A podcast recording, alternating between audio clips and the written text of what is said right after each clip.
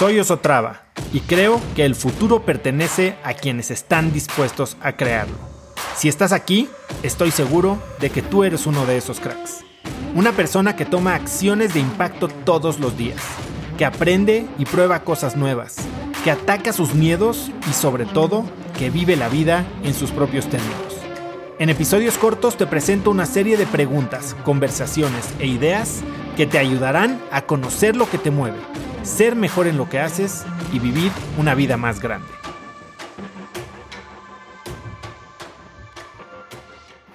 Una de las prácticas que más me han ayudado es la de cambiar expectativa por apreciación. Suena complicado, pero ahí te va. ¿Qué significa?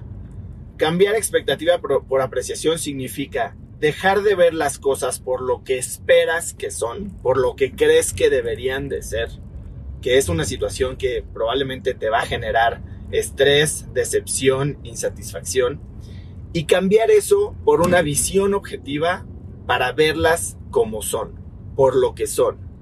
Cuando cambias expectativa y dejas de esperar que alguien te dé o que alguien sea, y lo cambias por ver lo que en realidad son y lo que te pueden dar, entonces cambies toda esa negatividad, ese sentimiento de decepción o, de insatisfacción por todas las cosas buenas que sí te puedes llevar de esa persona. Y esto se hizo muy evidente en la semana eh, que entrevisté a Eric Decom. Si no han visto o escuchado el podcast, ahí está el link en mi bio. Pero Eric me habla de cómo, cuando, cómo logró mejorar la relación con sus padres cuando dejó de esperar que fueran lo que él quería cuando cambió esa expectativa de padre, que puede ser el proveedor, el mentor, el guía, por la apreciación, por verlos como personas reales. Él habla de quitar etiquetas, él habla de tirar arquetipos. Un arquetipo es una regla eh, predefinida por la que algo debería de encajar o con la que algo debería de identificarse. Entonces, ese es el arquetipo del padre, el proveedor, el guía, el inspirador. Pero hay veces que el padre es simplemente una persona. Y esa persona cuando la vemos objetivamente, sin ver todo lo que no es, todo lo que no fue nuestra idea idílica de padre, y lo empezamos a ver como la persona que es y todo lo que nos puede enseñar o aportar desde su posición, desde su realidad, entonces podemos empezar a tener una relación con esa persona con la que probablemente nos tocó vivir. Y no hablo solo de padres o de madres, hablo de cualquier persona. Tu jefe tal vez tienes una idea de cómo debe de ser. Tu hermano tienes una idea. Tu mejor amigo, cómo debería de ser un mejor amigo.